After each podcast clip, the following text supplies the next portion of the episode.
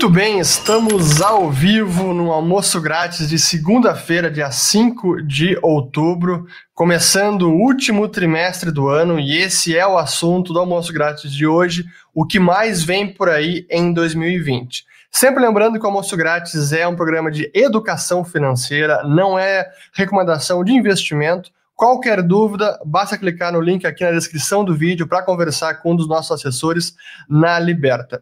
E hoje, para conversar sobre esse tema, como de sempre, temos o grande Stormer. Tudo bom, Stormer?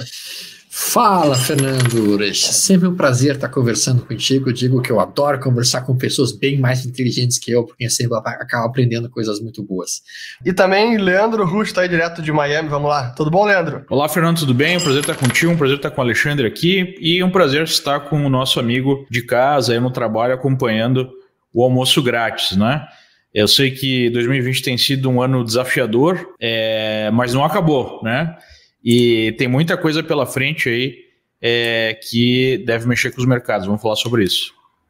Pois é, né? Isso é, é, é, acho que essa visão de que o ano ainda não acabou e a gente fala que tem aquela, aquele ditado que às vezes tem anos ou décadas que nada acontece, às vezes uma semana que décadas acontecem, ou anos que décadas acontecem. E 2020 realmente tem sido repleto de muita turbulência, a própria pandemia, a crise global, eleições americanas. Então, acho que dentro desse panorama de vários tópicos que podem impactar aí no o nosso ambiente político, de economia e de mercados, eu acho que vamos começar primeiro já com as eleições. A gente teve o primeiro debate na semana passada, então como que as eleições americanas ainda podem impactar, já que a gente está entrando no último mês antes das eleições dos Estados Unidos? Não sei se vocês puderam acompanhar o primeiro debate que houve na semana passada. Storm, acho que começa contigo e depois a gente passa para o Leandro. Então, uh, eu acho que eu acho que assim é muito difícil nós pensarmos na economia sem termos um olho, pelo menos, no aspecto político, porque de fato, tá? Especialmente na, na política americana, eles acabam conduzindo muito de, de toda a forma como a economia mundial vai acabar se desenrolando para os próximos anos. Então, quando a gente vê uma eleição presidencial americana como a atual, em que a gente tem, na minha opinião, dois candidatos muito velhos, tá? dois candidatos que estão com mais de 70 anos de idade, uh, a gente tem o, Biden praticamente com 78 anos de idade, uh, um, um, sujeito que tem já começa a mostrar alguns sinais bastante preocupantes, até mesmo de, de, de tranquilidade naquilo que ele está pensando e da forma como ele está raciocinando. A gente começa a olhar para aquilo e pensar o seguinte, cara, que assustador o cenário que nós temos, tá? Porque realmente, na minha opinião, os dois estão muito acima do que seria a idade apropriada para o cara estar no maior cargo, no cargo mais importante do planeta. O debate para mim foi trágico. Eu vi duas pessoas que eu, particularmente, não votaria em nenhum dos dois, porque os dois estão uh, fora do que seria um contexto minimamente aceitável para o presidente da República, na minha opinião. Tá? Os dois realmente se passaram do tempo, passou o tempo deles, infelizmente. E claro que quando a gente vota no presidente americano, ou quando a gente vota em um presidente, a gente não está votando apenas em um nome, a gente está votando em uma administração. Nos Estados Unidos isso é mais frequente, né? Então, quando tu vota no presidente, tu não vota na pessoa do presidente, mas na administração, no time que vem junto com ele. E quando a gente olha o time, a gente entende que o mercado é muito mais favorecido pelo time que está no lado do Trump. Né? E, portanto, da forma como eu leio, eu entendo que uma eleição do Trump, uma reeleição do Trump, o mercado viria com bons olhos. Isso poderia acalmar muitas das incertezas que estão surgindo digamos, no cenário econômico. E aí nós poderíamos ter realmente talvez um movimento mais rápido uh, de recuperação da economia americana e automaticamente da economia mundial. Mas eu queria ver a opinião do Leandro, já que ele está morando nos Estados Unidos e automaticamente ele tem muito mais informações sobre isso do que a gente. Olha, é, infelizmente, né, o que a gente está vendo aqui nos Estados Unidos, e a gente já sabe disso porque, enfim, a gente tem toda a experiência brasileira e sul-americana, né, latino-americana, para fazer uma comparação, e eu acho que esse é um dos motivos pelo que é, está acontecendo nos Estados Unidos, né? Os americanos, especialmente os mais jovens, não têm essa vivência, não têm essa comparação, eles sempre viveram numa situação de estabilidade, uma situação muito boa, né?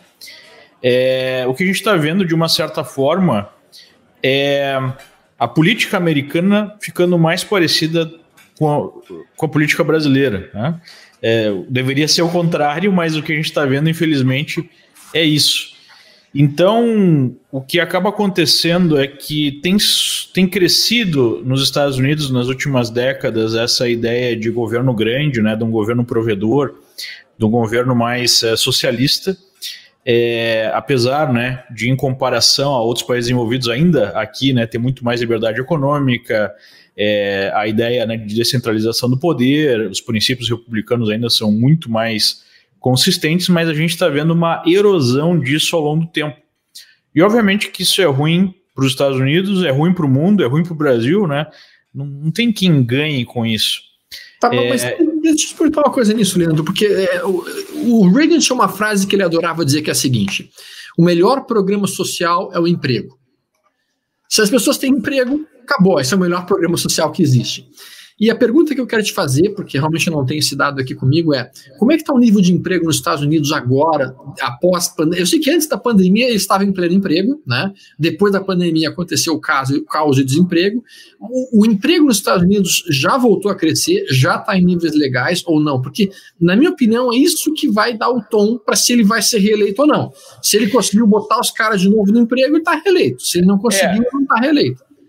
O que a gente viu, infelizmente, né? Eu tenho uma, uma clara visão de que eu acho que essa epidemia tinha o objetivo de mudar uh, o poder nos Estados Unidos. Porque enquanto é, estava em pleno emprego, como tu mesmo comentou, a reeleição do Trump era basicamente uma certeza. Né? A economia estava indo muito bem, é, mesmo entre aqueles grupos né, é, que usualmente votam democrata, como negros e latinos, foi o maior avanço de emprego, ou seja, a, a, melhor, a melhor taxa de empregabilidade desses grupos na história. Né? Então, estava é, em pleno emprego, menos de 4% de desemprego, veio a epidemia, o desemprego chegou a quase 20% e agora diminuiu. Está por volta de 11% e está diminuindo né, mês a mês. Mas o problema é que está muito em cima, falta um mês para a eleição. Então, não foi só a questão do desemprego, né? Eu acho que essa questão da, da, dos lockdowns, não necessariamente da epidemia, mas os lockdowns, deixar as pessoas meses trancadas, é algo que muda a forma da pessoa agir, até da pessoa pensar, né? Da pessoa interagir com os outros. Eu acho que deixa todo mundo num estado mais é, negativo, né? E questionador e, e puto, vamos falar a palavra, né? Todo fica bravo, ninguém quer ficar intocado em casa. E óbvio que isso favorece o candidato de oposição. Então, é, sem dúvida alguma, o fator determinante aí político nesse ano foi essa epidemia. E aí, para piorar, Alexandre, é, muitos estados e até cidades controlados por democratas acabaram é, tendo aí uma postura mais política em termos de medidas e tudo mais. Por exemplo, em Nova York está se falando que as escolas vão reabrir um dia depois das eleições. Né? Será que isso tem a ver com, com uma decisão de saúde ou é uma decisão política? Né? É, então, é brincadeira. É, é, é, muito triste ver isso, né? Porque é, na história americana política, os republicanos sempre foram um partido de centro-direita, os democratas um partido de centro-esquerda, mas nenhum assim foi muito é, radical para um lado ou para o outro. O que a gente está vendo é uma radicalização da política como nunca vista.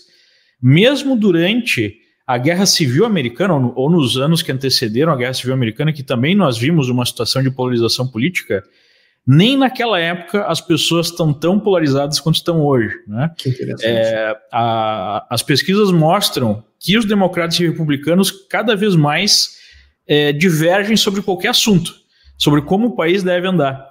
E a gente sabe que a coesão da sociedade é muito importante para manter a estabilidade política. Quando nós estamos num país onde as pessoas não conseguem concordar em nada, como é que o país vai andar para frente? Né? Então, infelizmente, eu acho que é, é, um, é, um, é um cenário que vai ser difícil passar. Não acho que a, essa eleição vai curar isso. E o que e o que a gente vê no debate, basicamente, é um reflexo do que está acontecendo nas ruas, do que está acontecendo aqui é, na sociedade americana mesmo.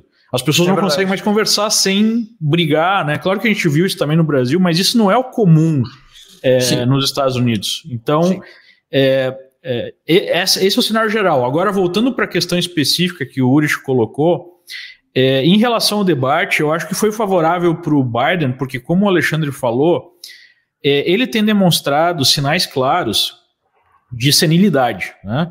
O Alexandre, que é médico, acho que pode dizer, ele às vezes trava, não consegue responder coisas muito simples, é, e isso é muito preocupante. Né? Apesar do Trump também ser, é, ter aí uma idade né, mais avançada, é, e inclusive o Biden é o candidato mais velho, né, com mais idade da história dos Estados Unidos. Nenhum candidato presidente é, anteriormente chegou nessa idade, né? É, o, o, Trump, pelo menos, concordo ou não com ele, ele tem demonstrado muita clareza, né? Ele, ele nunca gagueja, ele, ele fala o que ele pensa, ele, ele parece que está sharp, como dizem os americanos. O Biden não parece que está sharp.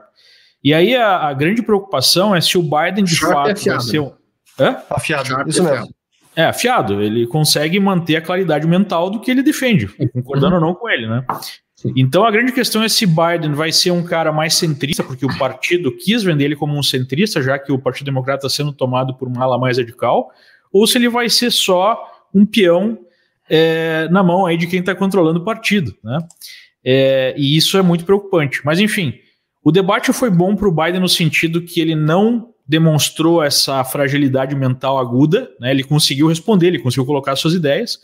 O médico aqui também deu uma, um prognóstico muito interessante, falou, olha, é, quando a pessoa está senil, ela tem esses episódios, né? Algum dia ela está 100%, outro dia ela está 20%, isso é comum, e, e o Biden estava num dia bom. É, e a gente teve um segundo aspecto muito importante que foi o, o Trump ficando doente. Né? O Trump, Exatamente. É, Essa é, é a minha pergunta, né? Como, como que a, a, o contar, a contaminação aí da Covid pelo Trump acaba influenciando aí no cenário? É, olha, é, tem um aspecto positivo disso, porque as pessoas, de uma certa forma, de uma forma natural, são mais simpáticas a quem está doente, né? Mas tem um lado negativo, que é é, na reta final da campanha, um dos grandes trunfos do Trump é que ele vai até os comícios e ener energiza a base, né? E viaja os Estados Unidos inteiro e tem muita energia, e isso tira ele do campo. Sim. Número um. E número dois. De uma certa forma, obviamente que os adversários vão usar isso, né? Estão explorando dizendo: olha, ele é vítima do próprio fracasso dele em não combater a doença. Né? Sim. É, mesmo que isso não faça sentido, é, isso é, é algo que pega para uma parte do eleitorado. Né? Porque, como a gente falou, é, pô, se tem uma epidemia, as pessoas estão morrendo, a economia ficou ruim, a culpa é de quem está na liderança. Né? Não importa claro. se isso é verdade ou não. Então, no frigir dos ovos, eu acho que tanto o debate quanto essa doença do Trump é negativo para ele num momento crucial da campanha, né? o que aumenta a chance aí de vitória do Biden. É, eu creio que teve uma movimentação positiva para ele quando os protestos ficaram mais violentos, as arruaças, né, que ninguém quer arruaça, Sim. e isso acabou favorecendo ele por ser o candidato law and order, né, lei e ordem, como ele coloca, mas os últimos desdobramentos, tanto o debate quanto a questão dele ter ficado doente, ficou meio negativo para ele, mas eu não acho que está nada decidido, eu acho que o jogo está muito aberto, né? não, não, vejo aí decisão, apesar de uma última pesquisa hoje do Wall Street Journal mostrar o Biden aumentando a vantagem, mas essas pesquisas de intenção, além de terem demonstrado em 2016 muitas falhas, ah, é, nos Estados Unidos elas não levam. É, muita gente não sabe, né? Que nos Estados Unidos o que importa é cada estado, não é o voto popular total que elege claro. o presidente. E nessa situação ainda está muito aberto. Por exemplo, aqui na Flórida saiu uma pesquisa final de semana mostrando que está basicamente empatado. Né? E a Flórida é um estado-chave. Então, é, nesses estados-chave, que hoje são seis ou sete estados, a disputa está longe de estar resolvida, né? Então ainda está em aberto o jogo. Agora deixa eu perguntar, o vai, vai lá, Islam, não sei se você quer falar ainda da eleição, é perguntar outra questão. Não, Siga lá. Exatamente isso, Urich, porque como tu, como tu é um excelente economista nisso, tá? Deixa eu te perguntar o seguinte: você acha que a eleição de, do Trump ou do Biden Uh, ela, ou de qualquer um dos dois, você acha que ela impacta do ponto de vista econômico e quais seriam os cuidados que nós deveríamos ter do ponto de vista econômico na eleição Trump ou na eleição Biden? Qual, qual, qual seria a tua conduta nessa situação? O que, que tu vê de perigoso e o que, que tu vê de positivo nisso? Pois é, até justamente esse ponto que eu queria, que eu queria entrar, roubou a minha pergunta, então vou deixar eu responder agora. É, primeiro, a gente vê que o, o, mercado realmente encara o Trump como, a, é, obviamente, é a continuidade e é o candidato que tem políticas mais pró-mercado. Então, taxação menor, menos regulação, que levaria o mercado, ou pelo menos manteria esse patamar de mercado e a economia também nos mesmos fundamentos. O Biden seria marginalmente mais pró-taxação, aumento de tributos, mais pró-regulação. Então é, uma, é um, um candidato menos pró-mercado que tenderia a impactar o mercado. O que eu não consigo ver ainda, e até a minha que, é que eu queria jogar a bola para o Leandro, é se o Biden pode representar uma verdadeira ruptura de política econômica. Acho que esse é o ponto-chave, porque se é marginalmente pior, pode ter um impacto nos mercados, é, pode influenciar ativos de bolsa, etc. Mas será que pode ter um impacto tão relevante assim? Lembrando Agora, que esse é, uma... é o tema de amanhã, né, Ulrich? Esse é o tema Exatamente, esse, esse é o tema de amanhã. Então, sem entrar em tantos detalhes de cada candidato, como um impacta na política, mas será que o Biden pode representar uma ruptura de política econômica do que foi até agora o Trump? Acho que essa é uma pergunta importante. A minha maior preocupação é a ruptura até da questão política, né? Porque eu acho que uma coisa está ligada à outra. Perfeito. E o que preocupa é a gente ver papos do tipo: ah, agora que o Trump vai indicar um terceiro juiz conservador, né? no caso, uma juíza, para a Suprema Corte, então uma medida que os democratas poderiam tomar se eles controlarem tanto a presidência, a Câmara e o Senado é aumentar o número de juízes na Suprema Corte. Pô, mas isso é uma proposta do Hugo Chaves, né? Tipo, o Chaves fez isso quando chegou no poder. Não, não espera isso nos Estados Unidos, né? Onde é que já se uma coisa dessa? Ou então, ah, vamos transformar Porto Rico e mesmo o é, DC, né? É, onde fica a capital, em estados para eles terem mais dois senadores de cada um e favorecer os democratas. São coisas que não condizem com o nível de estabilidade política, né, de uma república madura como a americana. Então, realmente isso isso preocupa. O mercado, de uma maneira geral, não está acreditando que isso é uma possibilidade. O mercado, de uma maneira geral, acha que o Biden não faria isso e que a administração não faria isso, que é mais uma retórica para energizar a base aí que está mais radicalizada, mas que isso não aconteceria. Então, o mercado está um pouco tranquilo em relação a isso e o mercado também está pesando o seguinte: enquanto o Trump é melhor para o longo prazo, né, porque é menos imposto, menos regulação, economia mais livre, é, não tem um ambientalismo xiita que pode diminuir a, a capacidade de crescimento da economia, é, o Biden vai adotar uma agenda muito expansionista do ponto de vista monetário, do ponto de vista de aumento de gastos do Estado. Então a gente sabe que isso tem um efeito positivo, muitas vezes, para as ações num curto prazo. Né? É, então acho que o mercado está é, vendo a possibilidade de ser positivo de alguma forma no curto prazo, mas a gente sabe que isso é negativo no longo. Mas o mercado sempre é focado num, num prazo mais curto. É, o que preocupa o mercado mesmo, mais do que a vitória de Trump ou a vitória de Biden, é a gente ficar numa eleição que não fique decisiva. Tipo, que dê margem para um candidato questionar, como a gente falou nos outros programas, é, por conta dessa votação em massa por, é, por correio, é, ficar uma situação de guerra judicial, de um, não, não ficar claro que um candidato ganhou de forma legítima. E isso, é, por conta desse ambiente polarizado político, gerar algum tipo de tensão gigantesca no país e deixar o país aí é, numa situação de incerteza por muito tempo. Né? Então, acho que esse é o maior medo do mercado. É, não é nem a vitória de Trump ou a vitória de, de, de Biden. Pelo menos no curtíssimo prazo, o medo é esse. Claro. É, essa, essa é indefinição, né? Que é o que pode trazer mais volatilidade. Mas deixa eu trazer agora para as eleições municipais, que também é outro evento que vai ocorrer aqui no Brasil, que talvez não tenha tanto impacto nos mercados, mas é, é algo que também está para ocorrer nesse, no último trimestre desse ano e que pode trazer alguma volatilidade.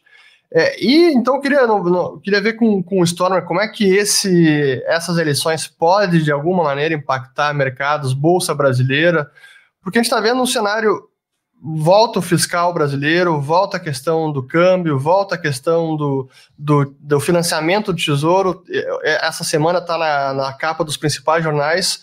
A turbulência que está aumentando desde a semana passada com a dificuldade do Tesouro financiar a dívida. Então temos, também temos internamente um cenário aí com alguma instabilidade que pode complicar mercados, né?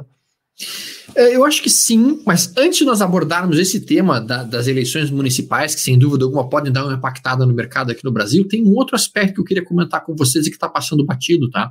O acordo de Abraham, tá? que foi feito entre basicamente uh, Israel, Bahrein e outros estados árabes. Por que, que eu quero tocar nesse ponto específico que poucas pessoas têm falado sobre isso? Esse acordo vai mudar completamente a geopolítica mundial. Esse acordo está produzindo, está, está na, na, na proximidade de produzir uma mudança na, na, em toda a estrutura geopolítica da Europa que a gente que não tem, não tem na história, talvez, do planeta, nos últimos 50 anos, algo tão importante assim, as pessoas estão batendo, passando batido por isso. O que, que é o acordo, basicamente? É a construção, literalmente, de um ducto que vai levar gás, gás veicular direto, o gás vai direto de Bahrein e, e, Emirados, vai passar pelo Chipre e vai direto para a Europa. Ou seja, não vai mais haver necessidade de, de petroleiros passando no canal de Suez, o Estreito de Hormuz perde completamente a importância. Simplesmente isso modifica completamente a rota de alimentação de petróleo e de gás para toda a Europa. Isso foi permitido através deste acordo que foi feito e selado agora em setembro, e graças muito à atuação do governo americano. Isso Trump, né, fez isso. Trump, Trump e ninguém fala, tá falando disso, né? E ninguém fala disso. Isso tira a Europa, porque a Europa antes era refém da Rússia. A Europa era refém da Rússia porque ela dependia do gás da Rússia e do Irã. Tá? Porque sem o gás da Rússia, a Europa morre no primeiro inverno que acontecer. Especialmente a Alemanha, né? Sim, fora que diminui a, a chance, diminui a chance de uma união entre os árabes para combater Israel, né? Que sempre foi um, é. um foco de tensão.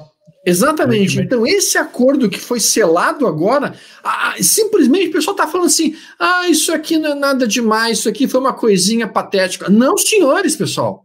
Esse acordo feito, ele simplesmente ele é brutal para a modificação de toda a estrutura geopolítica na Europa e de toda a parte do Ocidente como um todo. No momento em que tu tira a Europa da, do, do sequestro que a Rússia tinha conseguido. Então, isso vai produzir impacto muito forte no petróleo, isso vai produzir impacto muito forte em todas as estruturas de, de arranjo geopolítico de toda aquela região. Tá? E isso foi uma grande vitória para o mundo, diria até. Uma grande vitória para o mundo, porque no momento que tu termina com o monopólio, tu literalmente consegue com que o mundo se torne muito mais livre. O pessoal não está falando muito isso. Então isso vai mudar, especialmente para os amigos que operam petróleo, especialmente para os amigos que operam esse tipo de coisa, tem que estar atentos a isso. Tá? Bom, voltando para a questão do município, tá? Cara, eu acho assim, ó, nós vamos poder verificar um efeito que eu acho que pode estar ocorrendo aqui, que eu chamo de efeito Orloff. O efeito Orloff é, é eu sou você amanhã, tá? Porque existia uma propaganda de uma vodka, que era a vodka Orloff, eu sou você amanhã, e a gente sempre dizia que a Argentina era basicamente o efeito Orloff Brasil. A Argentina era a gente amanhã. Então, o que, o que acontecia na Argentina acontecia no Brasil depois de algum tempo. Bom, nós tivemos o Macri na Argentina tentando colocar um, um modelo liberal lá. O Macri não, Macri não conseguiu deslanchar o modelo liberal na Argentina e agora nós temos novamente um governo populista na Argentina acontecendo. Uh, me preocupa que a gente possa estar trilhando o mesmo caminho, com o Bolsonaro não conseguindo colocar a agenda liberal e automaticamente nós temos um retrocesso em 2022. E automaticamente isso pode ser já o primeiro termômetro nessas municipais, Uras. Se a gente começar a perceber que o pessoal ficou insatisfeito com o rumo atual, e a gente começar a perceber nas municipais um reaquecimento das alas mais à esquerda do país, isso já é um prenúncio do que, que, pode acontecer em 2022. Por isso, que eu, por isso que o mercado vai sentir, sim, essas municipais como uma, um termômetro de como é que está uh, o nível de aceitação da, da situação econômica e mesmo da situação do país nesse momento. E se daqui a pouco a gente vê vários e vários municípios elegendo pessoais da ala mais à esquerda, simplesmente nós teremos um, um, potencial muito grande disso acontecer em 2022. E o mercado vai sentir isso, sem dúvida alguma. E por isso é. que eu acho que esse mês vai ser um mês muito volátil para a gente. Diga lá, Leandro. Enquanto, por enquanto, os primeiros sinais são positivos nesse sentido, né? apesar da gente ter aí a Porto Alegre, né, que muita gente está chamando de Havana do Sul, Havana dando do um Sul, péssimo é. exemplo. Sempre tem esse risco aqui, né? Mas em outras capitais grandes e mesmo no interior, a gente está vendo pouca força da esquerda. Em São Paulo, para dar um exemplo, né, o candidato do PT não sai de 1%, 2% da intenção de votos, Sim. o que é uma sinalização muito negativa para a esquerda de sempre. Né? É, então, o que, essa, o que as eleições estão mostrando, na verdade, é a nossa falta de alternativa porque há uma série de candidatos aí que não consegue ideologia, o que, que os caras defendem, né? É, nas eleições municipais, mas sim essa massa meio disforme de, de candidatos que falam uma coisa hoje, amanhã fazem outra e assim por diante. Sim. E não, não tem nenhuma. Né, tirando alguma aliança do momento, não tem alguma grande. É, definição aí de, de, de, agenda. Né? Eu acho que esse é o grande drama do brasileiro, é, é ficar né, na mão do centrão. Claro que na Venezuela, na Venezuela Argentina, como o Alexandre falou, é, o Macri também tentou passar reformas e não conseguiu, e daí ele foi para um governo de é, acomodação, digamos assim, né? Mas lá, o centrão da Argentina é mais à esquerda ainda que o centrão brasileiro. E isso favoreceu é, a volta do kirchnerismo né, ao poder. Aqui no Brasil, é uma preocupação que a gente tem, né, mas eu acho que a, a esquerda radical mesmo foi meio que ferida de morte nessa questão toda do PT e tudo mais. Eu acho que o maior risco que a gente acaba correndo é ficar nessa situação meio bomba assim por muito tempo. Né? Não se consegue passar reformas mais profundas, então se passa aquelas reformas necessárias só para não explodir o barco, né? não quebrar, não afundar de vez e a gente fica nessa situação meio morna. Vamos fazer o que dá, né? O próprio, o próprio Guedes parece que entrou meio que nesse ritmo. Tipo, tá, a gente não vai conseguir passar as coisas que a gente precisa, então vamos ver o que a gente consegue fazer e vamos tocar em frente. E aí pois a gente é. fica sempre nessa. Acho que esse ponto que eu queria trazer, porque eu concordo que a, acho que a esquerda mais radical, polarizada, ela está sendo rejeitada e deve ser rejeitada nas urnas. Mas mesmo não havendo essa esquerda radical, isso não é garantia de que o país não pode, ir, tá não pode estar indo para fundamentos bem complicados, né? Assim, essa, a, a pandemia fez um, acabou causando um rombo fiscal enorme, não apenas por causa da queda de arrecadação, a atividade econômica despencou, não tem dúvida, o lockdown teve muito impacto nisso, mas o nível de estímulo que a gente adotou aqui, por conta de auxílio emergencial e outros benefícios, fez com que o Brasil tivesse um dos déficits, está tendo um dos maiores déficits orçamentários do planeta. E a gente não é um país rico, né?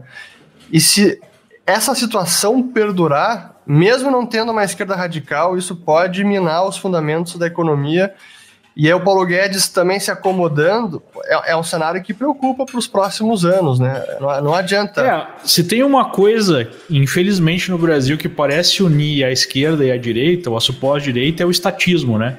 É. Porque nós temos que lembrar que o que gerou a inflação, a hiperinflação no Brasil, foi uma política estatista desde a época dos militares, Perfeito. né? É, mas década de 80 ainda era militares, depois, em 88, foi um, uma social-democracia, né, que não era esquerda radical, radical. Mesmo o PT, quando chegou ao poder, o poder continuou essa social-democracia. É, então, parece que o que une a esquerda e a direita é o negócio do Estado grande. E isso é muito difícil de quebrar, né? A gente falou com o Salim Matar aqui no Almoço Grátis. É um programa que vale a pena você recuperar aí. Ele fala, cara, o problema é que a gente chega lá e os liberais no governo mesmo, é, os liberais em Brasília, não falando em governo, em Brasília cabem no micro-ônibus. E a gente é atrocidado, destruído de tudo que é, é lado, né? Pessoal, então, é, é, é, aquela história, né? a gente fica como o país do futuro para sempre, né? O, o, o, que o Urich e o Leandro estão colocando, tá? Realmente, sem dúvida alguma, são extremamente importantes tópicos, porque são a, a questão política que acaba dando um norte referencial para a parte econômica.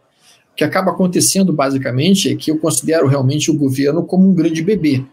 Tá? Por que, que o governo, tanto do Brasil quanto dos Estados Unidos, quanto a maior parte dos governos do mundo, são bebês? O que, que é um bebê? O bebê é um canal alimentar com um grande apetite numa ponta e na outra ponta um senso zero de responsabilidade. É isso. Então tu tem um bebê que vai estar tá se sugando da placenta sugando o máximo possível, porque é isso que ele quer, né? Só que não tem nenhuma responsabilidade do que ele está sugando. Então, sim, o Brasil, o nosso governo, é um grande bebê.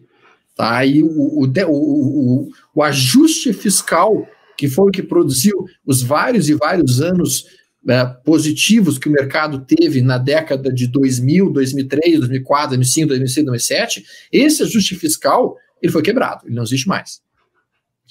Mas o fato é que nós aqui devemos nos preocupar em onde é que eu coloco meu dinheiro, onde é que eu procuro, onde é que eu procuro me proteger. Porque eu não espero e não acredito que vá acontecer de uma hora para outra que os nossos políticos vão se tornar responsáveis do ponto de vista fiscal.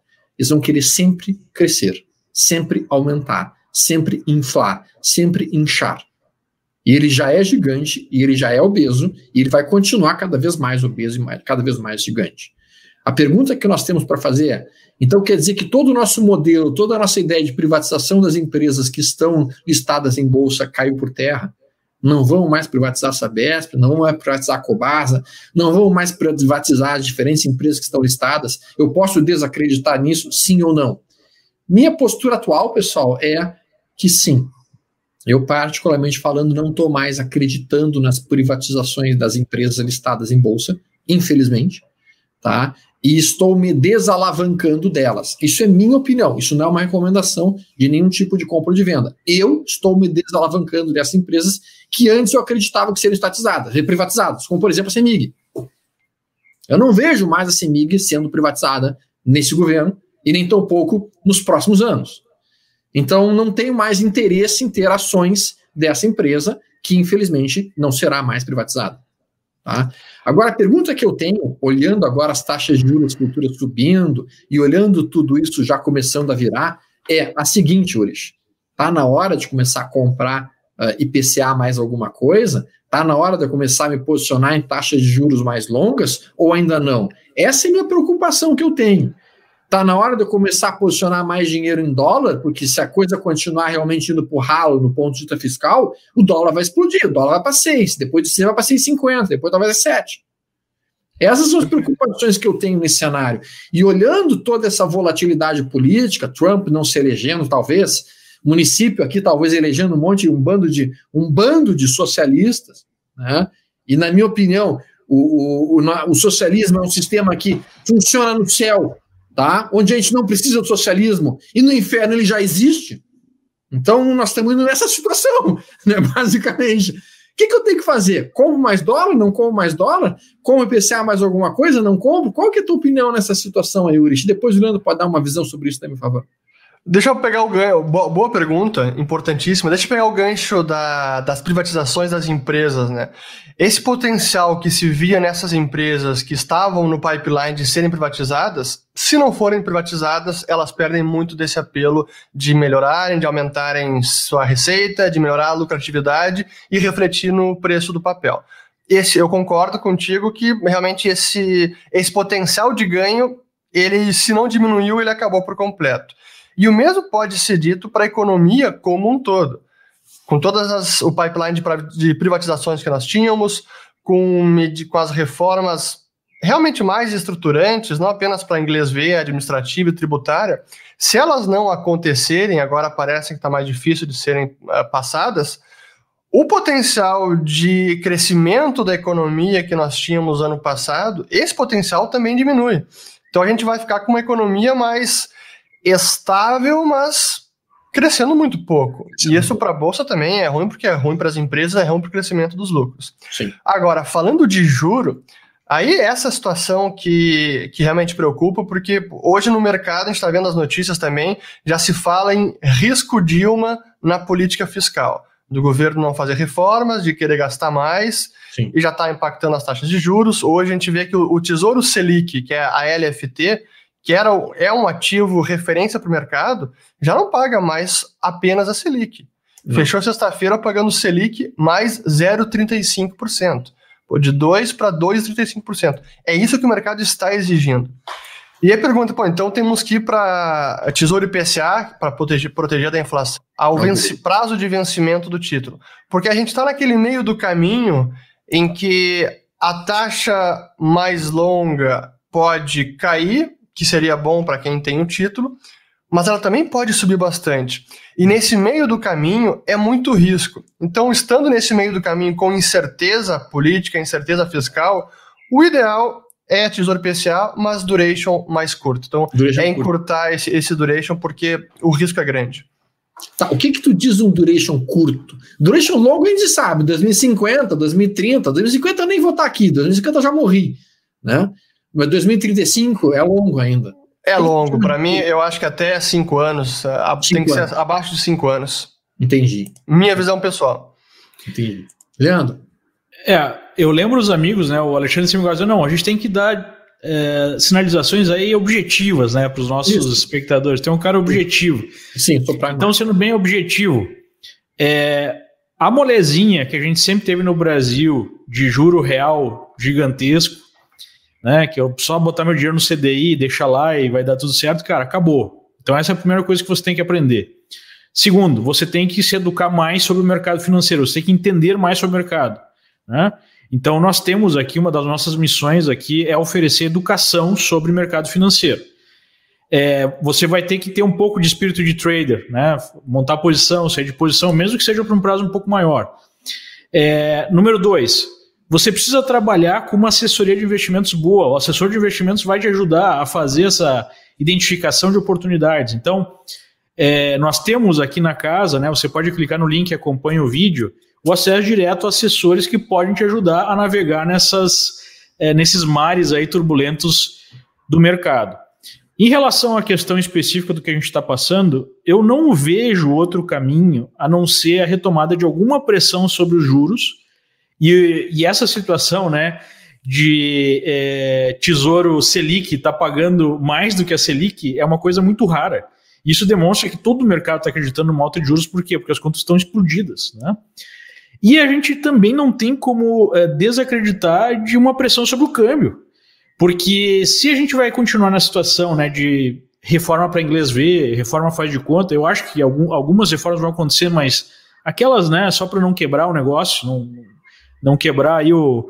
Não, não, não matar a galinha de ovos de ouro de todo esse sistema que a gente tem hoje, é, não vai ser suficiente para realmente né, acreditar em uma virada liberal no Brasil. Então é pressão sobre os juros, é pressão sobre o dólar. Você tem que também ter uma carteira diversificada. Essas são algumas é, sinalizações aí que eu daria, algumas dicas que eu daria para o nosso público. Né? Lembrando que aqui a gente está só debatendo, não é dica de investimento. Se você quer dica de investimento, fala, fale com os nossos assessores. Mas eu acho que é isso. Né? Não vai ter mais molezinha do DI rendendo bem. Você vai ter que aprender mais sobre o mercado e você tem que contar com a ajuda profissional para fazer os seus investimentos. Tá, eu quero tocar só mais dois pontos que eu acho que é importante, depois o Luiz pode continuar na pauta de perguntas dele. Primeiro ponto, nós estamos em, entrando em outubro, e outubro é uma época sazonalmente favorável para a Bolsa. De outubro até maio, os americanos chamam de Six Golden Months, porque são seis meses de ouro que são... Fim de outubro, né, Alexandre? É, final de outubro. Então a gente está começando a entrar nessa fase de seis meses extremamente prósperos para a Bolsa Americana, historicamente falando. E também para o Brasil. A gente fez um estudo aqui na parte de sazonalidade, identificou que realmente os melhores seis meses de bolsa acabam sendo novembro, dezembro, janeiro, fevereiro, março, abril e maio. Tá? Até, final, até finalzinho de abril, que são os meses mais fortes da Bolsa Brasileira. Então pode ser que nós estejamos próximos dessa época agradável para a Bolsa, porque começam a aparecer balanços, esses balanços mostram que os resultados não foram tão ruins quanto estava sendo esperado, e daí a bolsa dá um upside importante. Então, eu chamaria atenção aqui para os amigos para a entrada dessa fase nova, que é a primavera da bolsa, podemos por assim dizer, literalmente. E a gente tem que estar atento um pouquinho a boas oportunidades de empresas favoráveis. Mas a outra pergunta, eu acho que vai em, em linha, pergunta do Rodrigo M, é uma pergunta que você iria dizer, né, Urish? Guedes, sai ou não? faça suas apostas, eu creio que ele sai até dezembro, porque isso seria uma expectativa ainda para 2020, né? Pois é, acho que essa é uma das grandes perguntas. É, a gente até já se especula, pô, será que uma saída do Guedes já não está sendo precificada pelo mercado? Hoje eu li que tem gente que diz que não, que não está precificada, porque o Guedes ele pode não estar conseguindo aprovar reformas e seguir na agenda mais liberalizante da economia, mas o Guedes lá também está impedindo muita coisa que seria danosa para a economia.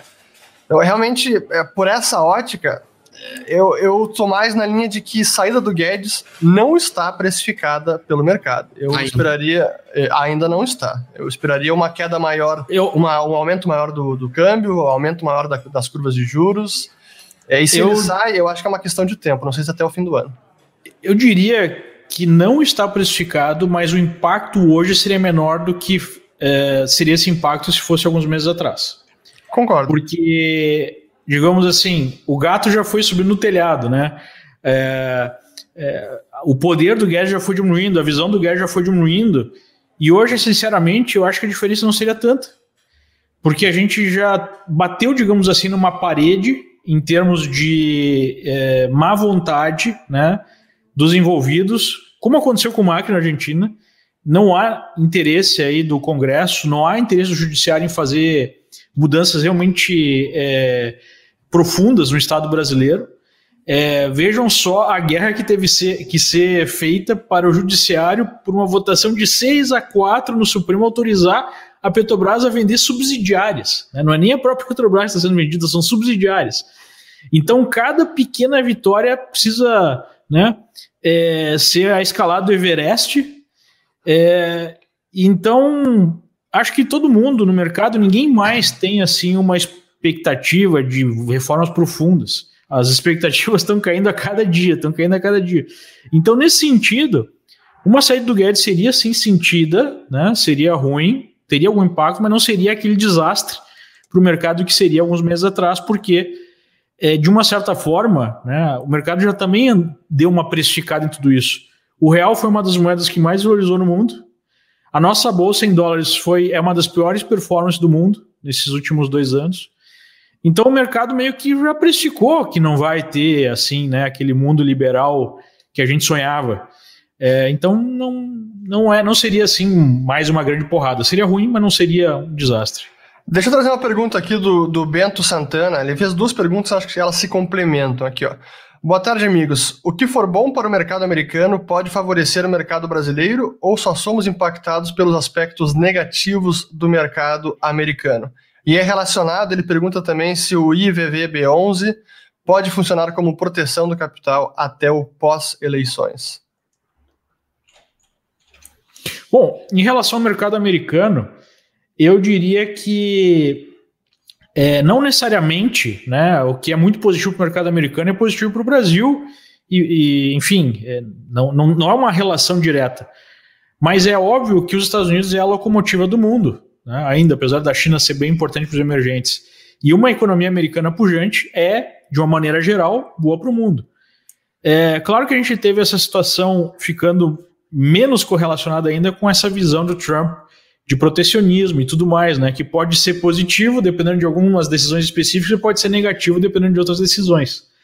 É, então, a resposta é, de uma maneira geral, os Estados Unidos em economia pujante pode ser bom para o Brasil, mas não é obrigatório. A gente viu os Estados Unidos fazendo uma recuperação forte desde o do crash de 2008 e o Brasil perdeu essa década, né? Principalmente por causa de todas aí é, todas as cagadas, vamos, vamos usar o português correto, que foram feitas aí, principalmente no governo Dilma, né? É, então, não necessariamente que uma coisa envolve a outra. Mas dificilmente a gente vai ver o Brasil tendo chance de crescer muito se a gente tiver uma grave depressão nos Estados Unidos, por exemplo. Né? Essa, essa correlação a gente pode fazer. Em relação ao IVVB11, IVVB11 é um ETF do S&P 500 que é negociado em bolsa, né? Então ele pode sim ser alguma proteção porque ele é negociado em dólares. Mas lembrando que no caso de alguma correção no mercado é, americano em ações, a gente deve ter alguma alta no dólar, mas não necessariamente isso vai contrabalancear. Então não é assim um, uma proteção é, muito segura. Vai ter bastante volatilidade aí também. Né? É, tem outras formas de fazer essa proteção. Alexandre, o que, que, que, você acha do IVVB11? Cara, eu gosto muito do IVVB11, é uma alternativa sim, assim como o SPXI11, que é uma outra alternativa, tá?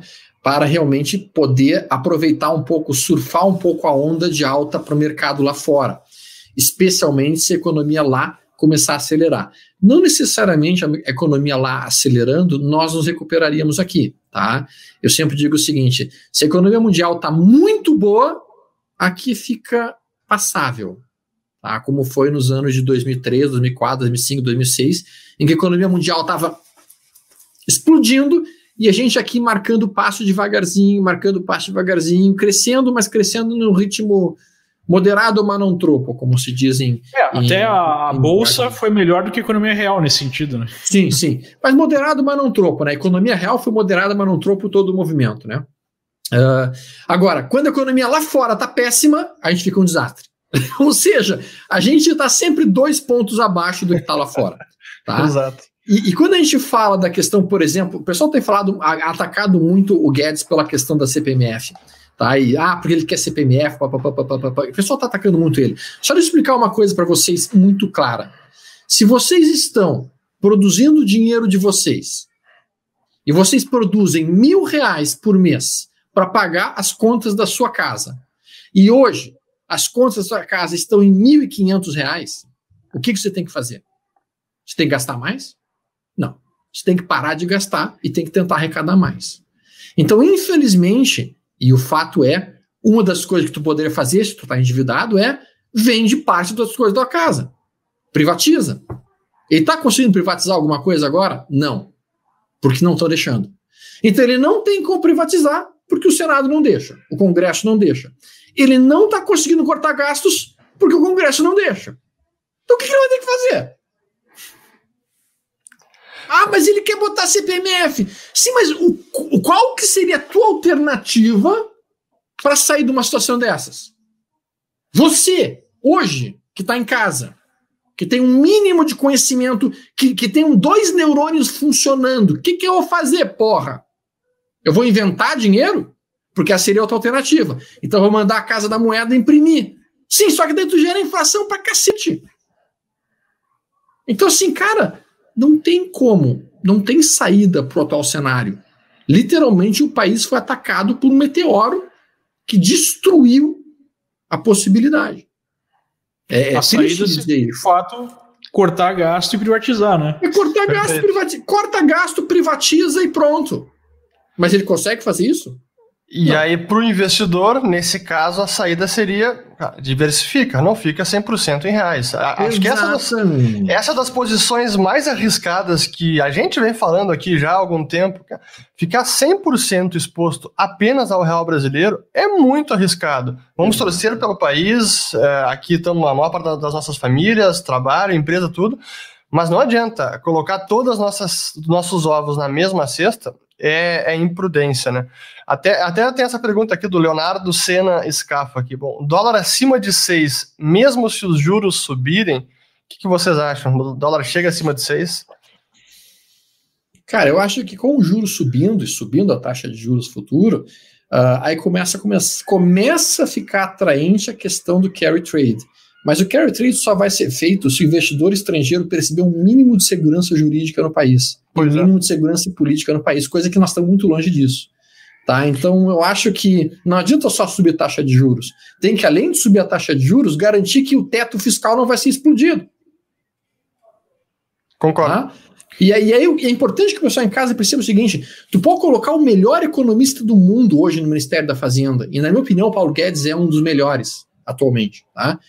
Mas ele sozinho não faz nada. Tu vai botar Jesus Cristo no governo. Se tu botar Jesus Cristo no governo como ministro da Fazenda, ele sozinho não faz porra nenhuma. A gente pode fazer uma crítica, né, Alexandre, em relação à política eh, monetária, né? Tipo, a taxa de juros ficou muito baixa, essa que é a verdade. Isso, isso é um erro dele. Dele Sim. e da equipe. Né? Sim, Acho que essa crítica é uma crítica válida. Sim, é. Mas tirando isso, como tu falou, eles estão de mãos, mãos atadas, né? Sim. Porque se você não tem capacidade de, de baixar gastos, não tem capacidade de privatizar, o que, que você vai fazer? Não tem muito o que fazer. Agora, Exato. as pessoas falam de câmbio e falam assim: não, mas a minha preocupação é se o dólar for a 6, for a 6,50, for a 7. Minha preocupação é se o dólar vai a 60. E a gente sabe que, que é, esses movimentos exponenciais são possíveis em países como o Brasil. É só olhar para a Argentina, né? é só olhar para a Venezuela, é só olhar para outros países que começam a não levar a sério a, a, o déficit fiscal, as suas contas. Né? A gente já viu esse movimento no passado, então a minha preocupação não é 6, a minha preocupação é 60. Né? E, e, aí, não, mas isso é Eu impossível. Cara, não é maxi, possível. Maxi desvalorizações é são a possibilidade. A gente não está A gente não está livre disso, de uma maxi. A gente já tem alguns sinais aparecendo de coisas no passado, quando, quando ocorreram maxi desvalorizações. Um dos primeiros sinais foi realmente LFTs negativas, que é o que a gente está vendo acontecer recentemente, né, Urish? Sim, a outra vez foi em 2002, ali antes do, de, do Lula ganhar a eleição. Tinha muita, muita aversão ao que poderia ser o governo Lula, ele estava liderando pesquisas. E aí veio, junto com a depreciação do câmbio, veio esse problema da, do deságio das LFTs, né? o mercado rejeitando as LFTs e aí o governo teve que levar, o Banco Central teve que levar juros, se não me engano, foi nessa época que chegou a 45% taxa Selic para tentar defender a moeda. E mesmo assim o câmbio saiu de menos de 2 para quase 4 naquele período, foi outubro de 2002. Mas deixa eu trazer aqui mais uma, uma pergunta, está com 52 minutos, só para a gente se encaminhar para o final. Como a gente fala aqui de. Tá, a gente está tentando também ver o, o que, que nos espera o último trimestre do ano. Tem alguma outra coisa que está no radar de vocês, mas que ainda não está no radar do mercado? O Alexandre comentou sobre o acordo esse dos países árabes, que pode beneficiar muito a Europa e até diminuir a tensão política e dependência da Rússia ou de outros países que lideram é, a produção de petróleo. Algum outro fator geopolítico, algo em termos mundiais, que pode impactar não apenas o, o Brasil, mas o mundo todo? Eu acho, Urish, que a gente tem que ficar de olho nessa tensão entre China e Estados Unidos, especialmente depois das eleições, porque o que a gente está vendo ultimamente é uma agressividade cada vez maior da China, né, em termos de política externa. É, e não é só uma retórica, nós estamos vendo atos específicos, né? É, então, eu, eu fico muito atento aí a essa questão dessa disputa porque eu acho que ela vai estar aí no nosso radar por muitos anos. Vai ser uma coisa que vai é, produzir volatilidade no mercado, vai mudar muita coisa no mundo e pode ter jogadas aí inesperadas e agressivas, né, especialmente do lado chinês. Né? Então, ficar muito de olho em Taiwan, é, ficar de olho em outras medidas que os chineses podem é, tomar para tentar demonstrar força. Não creio que vai acontecer nada agora, né? Porque se eles fizessem alguma coisa agressiva agora, seria dar a eleição é, na bandeja para o Trump, que é exatamente o que eles não querem, né? Eles querem que o Biden seja eleito. É, mas eu ficaria muito atento após eleições com a agressividade chinesa aí.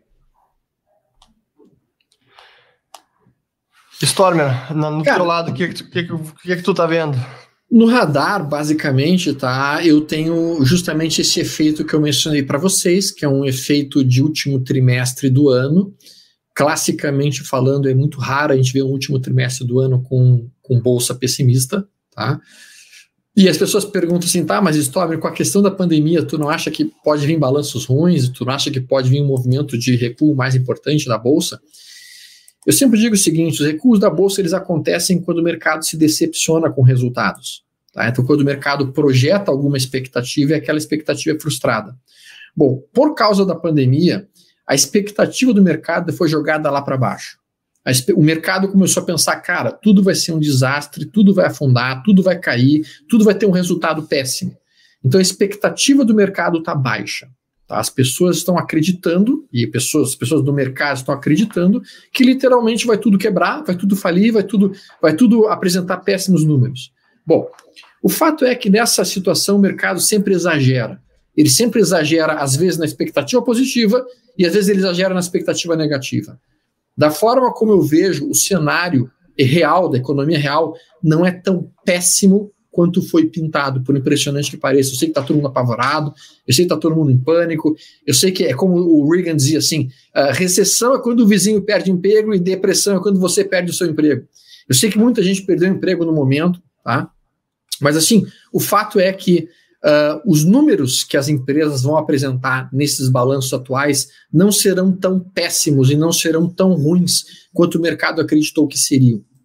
E isso, quando eles aparecerem esses números nos próximos balanços, o pessoal vai dizer, cara, até que não foi tão ruim assim, até que não foi tão ruim assim, até que não foi tão ruim assim. E o que, que isso traz? Isso traz alta na bolsa. Minha expectativa para a bolsa para os próximos 3, 4 meses é de alta, eu já comentei isso anteriormente, e por isso que eu estou procurando oportunidades. As empresas mais fortes no momento são as que eu estou realmente focando meus olhos, basicamente. Tá?